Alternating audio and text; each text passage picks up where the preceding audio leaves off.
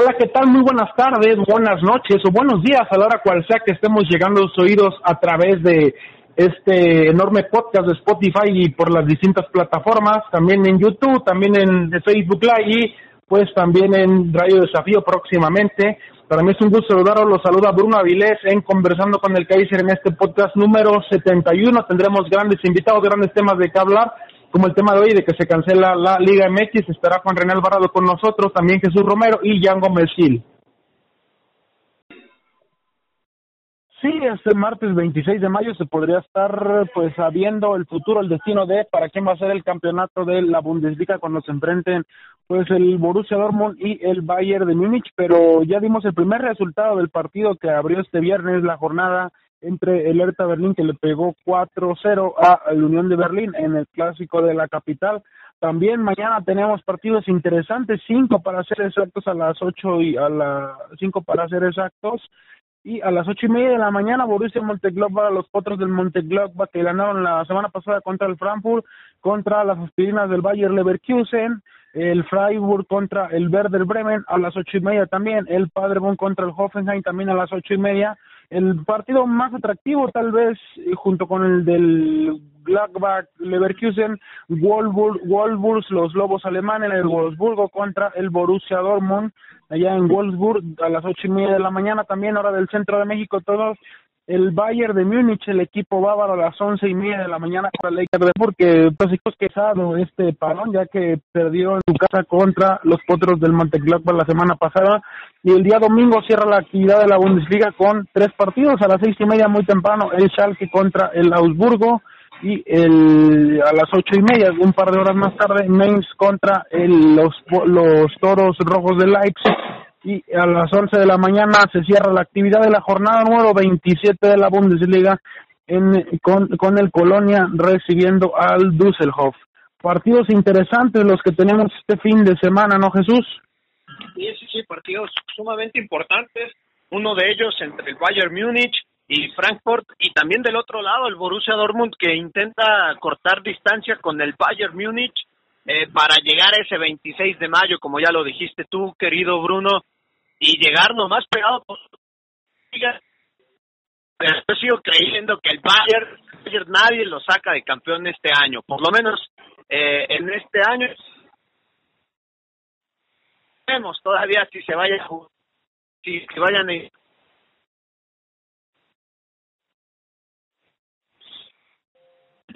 ¿Quién está para campeones? Sí, pues vamos a ver quién se podrá quedar con el plato de plata prácticamente que brinda el torneo, el torneo alemán. Ya no sé si tengas algo más que agregar acerca de, esta jornada número 27 de la Bundesliga que ya comenzó el día de hoy en Berlín. Sin lugar a dudas, hoy fue un partido bastante abultado en cuanto a goles en este clásico entre eh, Hertha de Berlín y este equipo que es muy pintoresco, que es el Unión Berlín, este choque entre este par de clubes. En lo personal, pues me quedo de que fue un partido abultado de goles y pues bueno, mañana se va a venir, como bien ya lo habías comentado, va a venir partidos de bastante, bastante interés, van a estar muy, muy interesantes. Y pues bueno, pregunta a toda la mesa, ¿qué no es interesante en estos momentos que no vemos a casi en, lugar, en ningún lugar del mundo rodar el balón? Sí, pues es, es interesante, es la única liga que está que ha regresado, que se levantó, que hizo historia tras regresar hace prácticamente la semana, ocho días de prácticamente la, la semana pasada que fue cuando regresó esta Bundesliga ya cambiando pues radicalmente de tema saliéndonos del campeonato alemán se retiró una figura del Athletic de Bilbao Artis Anduris por una lesión en la columna por la cual ya no es conveniente que continúe jugando este legendario jugador vasco 39 años, debutó desde 2010, desde 2006 hasta la fecha ya se quedó con las ganas de jugar la final de la Copa de Rey en ese derby vasco que pues posiblemente vaya a ser hasta el próximo año porque ya dijeron que lo quieren jugar jugar con gente, pues un sabor totalmente un sabor totalmente enorme el que pueda brindar las tribunas tanto de la Real Sociedad como del, los de los Leones de San Mamés Juan René, un, un histórico se nos va, se nos, se nos retira del fútbol español y un histórico del País Vasco, para ser exactos, de, del barrio de San Mamés. Sí, bueno, así es, este, como tú lo mencionas, es un histórico completamente del País Vasco. Recordemos que el Athletic Club de Bilbao es más que un equipo para la gente del País Vasco, se considera prácticamente una selección de fútbol, una ideología, es un estilo de vida ser parte del, del equipo de San Mamés. Eh, eh, creo que es de los pocos equipos en el mundo que pueden presumir que tienen una regla, tal vez Chivas, ¿no? También podrá decirse lo mismo, pero si no eres vasco o tienes descendencia vasca, en, no aunque seas español o, o la ciudad que tengas, no puedes jugar en este equipo. Creo que él, él representaba todo el orgullo del país vasco, es un ídolo, ya, ya es sumamente querido y es lamentable, ¿no? Que se pierda el, la final de la Copa del Rey soñada por muchos, que es el derby del País Vasco entre la Real Sociedad y la Atlético de Bilbao. Pero bueno, eh, de, no sabemos en qué condiciones está de salud, yo me imagino que debe ser muy grave la, la lesión que tiene en la columna que le impide seguir jugando a nivel profesional sin que sea un riesgo para su propia integridad física. Y creo que eh, aparte de que ya es bastante veterano, es mejor que piense pues en su familia y en lo que pudiera llegar a pasar, ¿no? realmente el fútbol finalmente es un agregado, hay cosas más importantes en el mundo que el fútbol y eso incluye a la familia y a todo lo que eh, corresponde a esto. Entonces, entiendo la decisión del jugador por un lado. Y excelente, yo aplaudo que la Copa del Rey la quieran hacer con una final con gente. No tenemos todos los días una final entre dos equipos del país, es algo que no es común.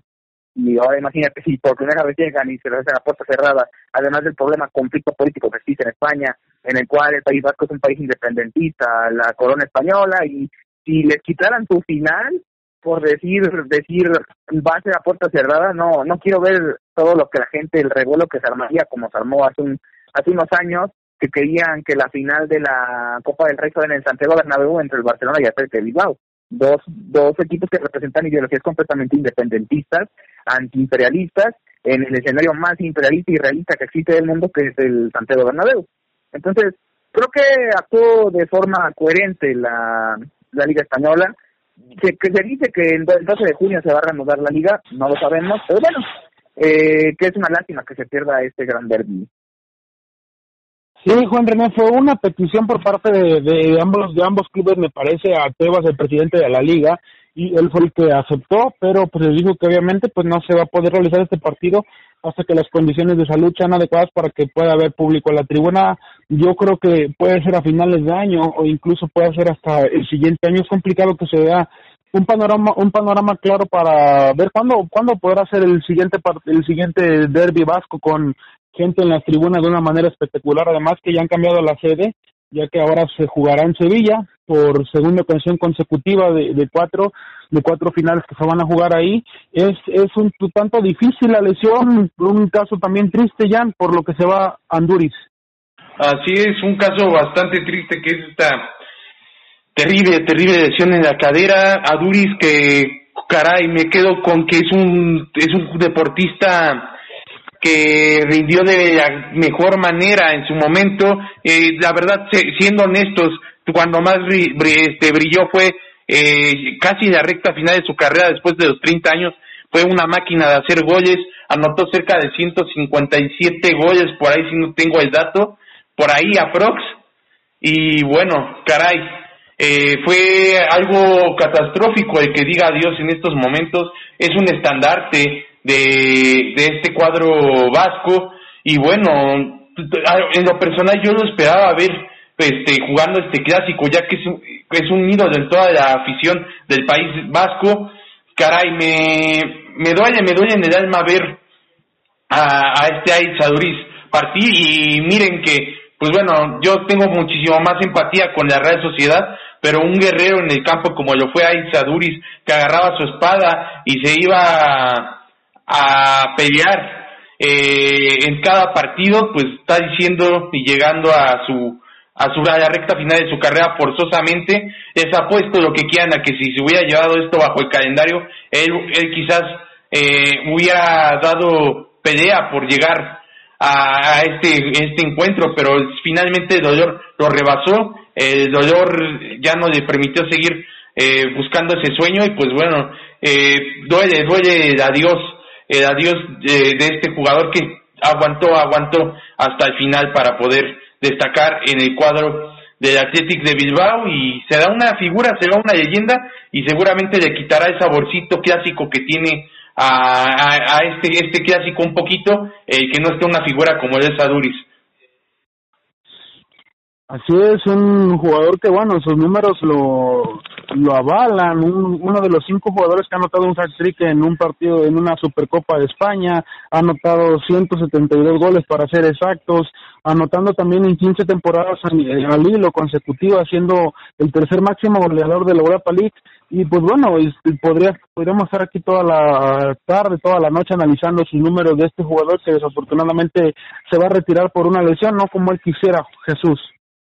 Sí, sí, sí, digo, eh, el jugador ya tenía 39 años, ya estaba más cerca del retiro que de su mejor momento, pero alguien que anota 172 goles es el mejor, bueno, es el máximo goleador del siglo XXI para el Atlético de Bilbao y el sexto de la historia, yo creo que pues ahí deja su palmarés, ¿no? Sí, ahí, ahí deja su palmarés, un jugador que pues dejará su huella marcada ahí en el nuevo San Mamés, un estadio bellísimo, un estadio hermoso, que desde afuera y desde dentro se ve una panorámica enorme, pero bueno, ya para despedirnos, nos hace falta un tema para abrochar la, la noche, y es que el día de ayer eh, eh, se dio la noticia de que Ana Gabriela Guevara, la presidenta de la Comisión Nacional del Deporte de la CONADE, pues será citada cuando termine la cuarentena a la Cámara de Diputados para rendir las cuentas eh, acerca de unas acusaciones que tiene que tiene por ahí de fraude y también de extorsión. Es un tema delicado, sabemos que eh, es un tema delicado el que tienen a Gabriela Guevara, pero pues es, tenebroso y es algo que pues está inmiscuido en el deporte. Sabemos que la CONADE pues desde hace mucho tiempo no le da o,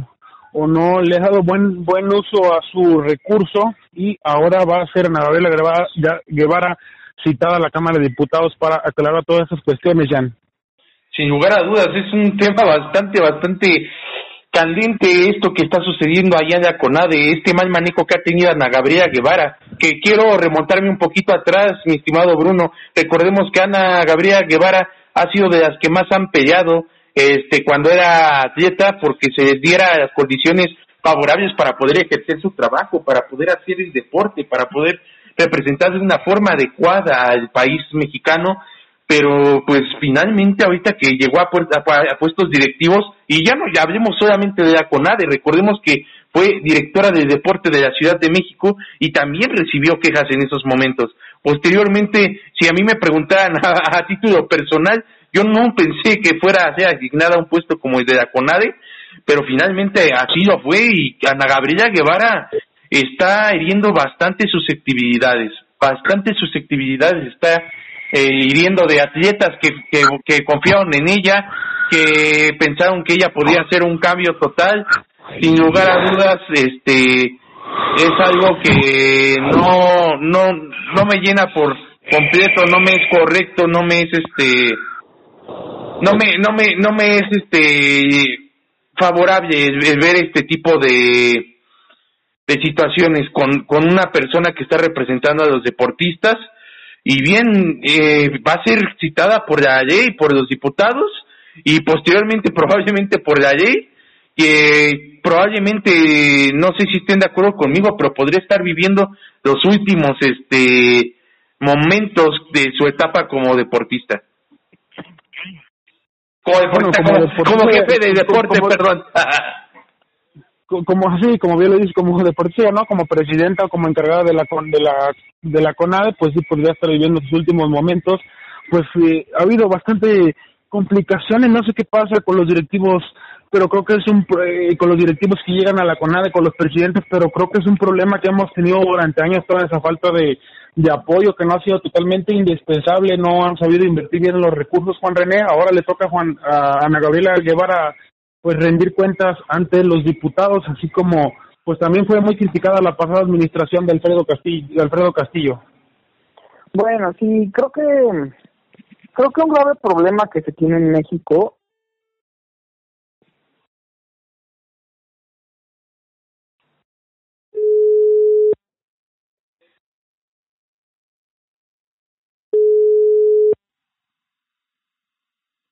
Bueno, este, estamos experimentando algunas fallas. Eh, estamos aquí en conversando con el Kaiser, seguimos aquí con el programa, estamos uniendo de nueva formación académica. De nueva fuente. Ajá. Sí, bueno. Sí. ¿Me escuchan? Ah, perfecto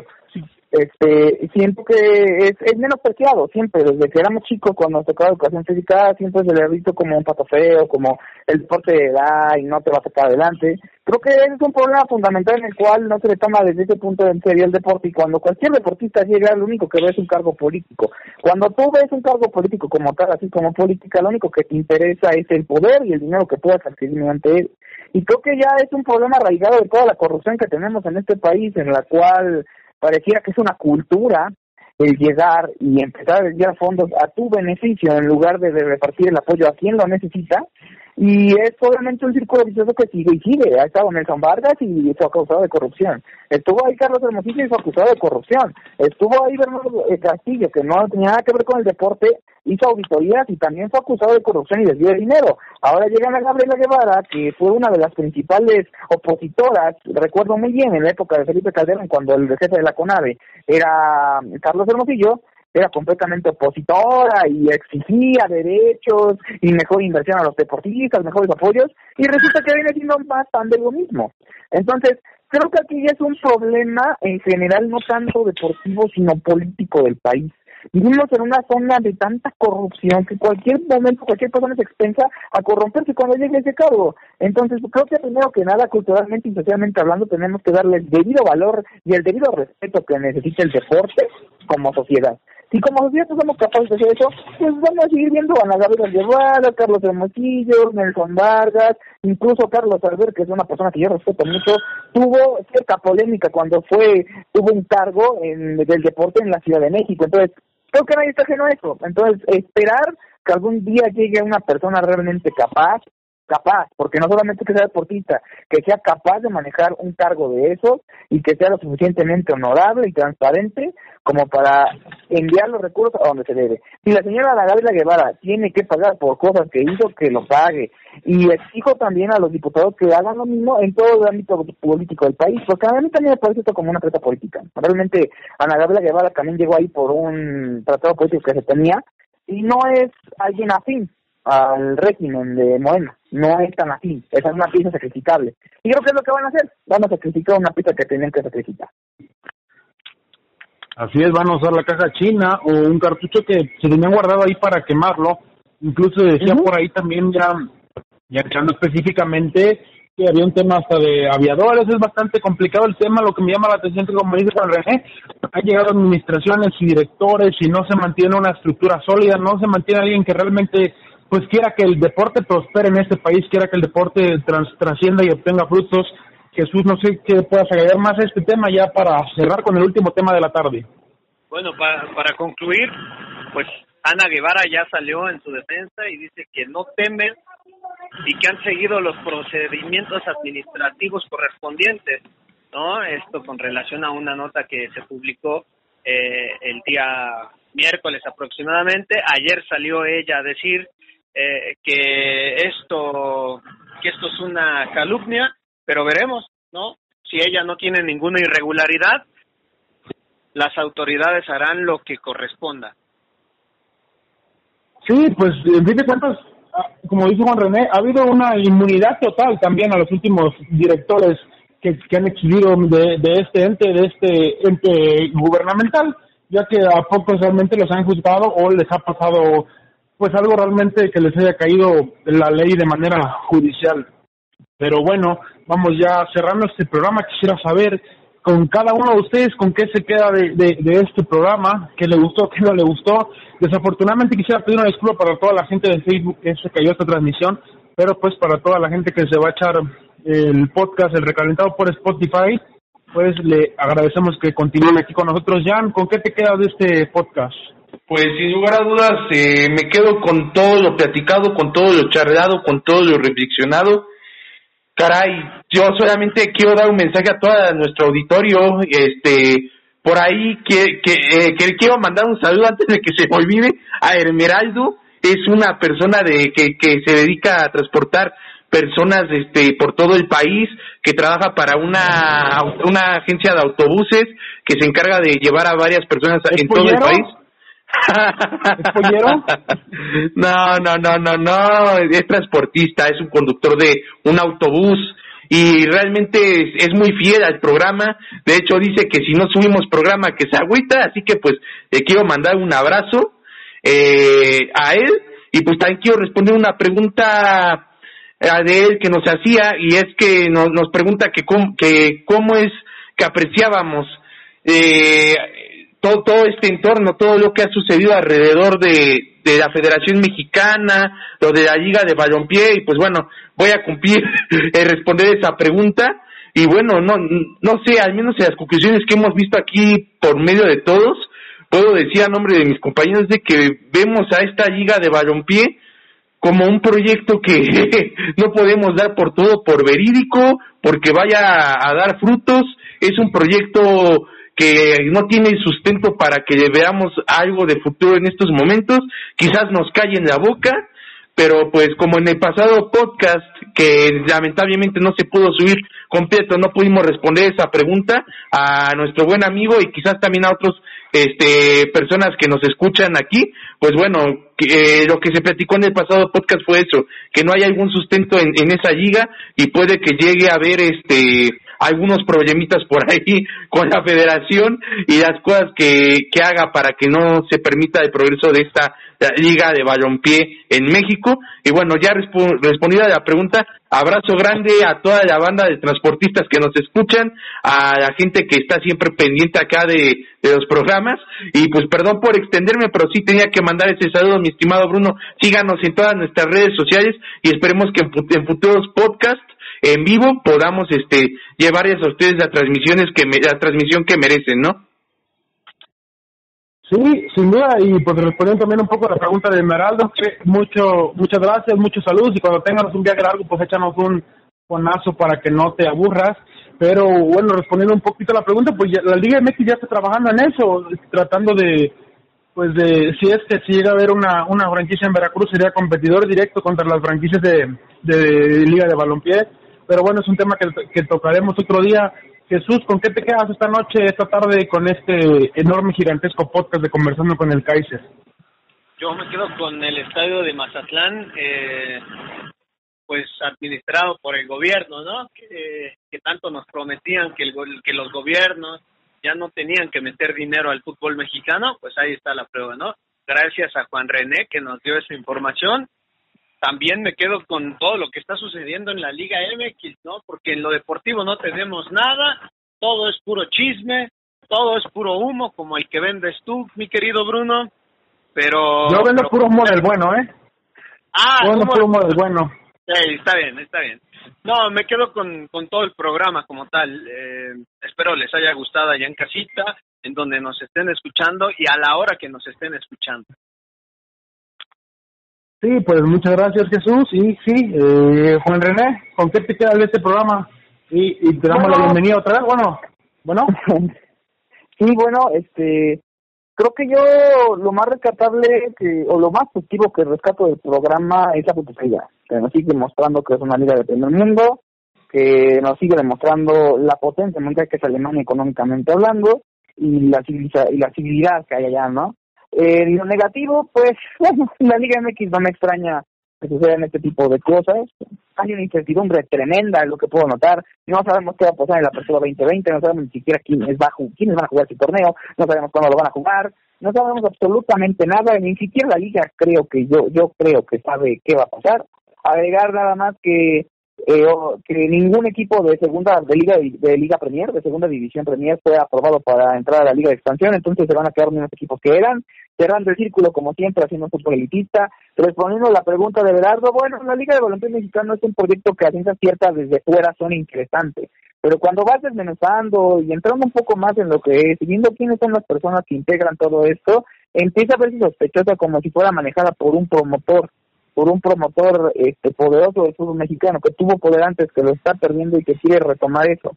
Creo que vamos a ver algo muy interesante el año que viene cuando se renueve el fútbol, que va a ser una lucha entre el fútbol de clase elite, como lo quieren manejar los, los directivos de la Liga MX, y el fútbol de barrio, el fútbol de pueblo, que va a ser lo que va a representar la Liga de Baloncesto Mexicano, porque podemos dar por exterminada la Liga de Ascenso, podemos dar por muertos zombie vivientes de la Liga Premier y la Tercera División, que eran los que capaban ese tipo de público, y ese público se va a pasar a la Liga de Baloncesto Mexicano, entonces vamos a ver esa pelea que va a dar, y otra cosa que también se me olvidó mencionar, que la Liga MX y la MLS hasta nuevo aviso han suspendido todos los eventos que tenían en conjunto a hacer, entonces, eh, a lo mejor la Superliga Norteamericana, como la tenían planteada, es un proyecto que se va a retrasar todavía más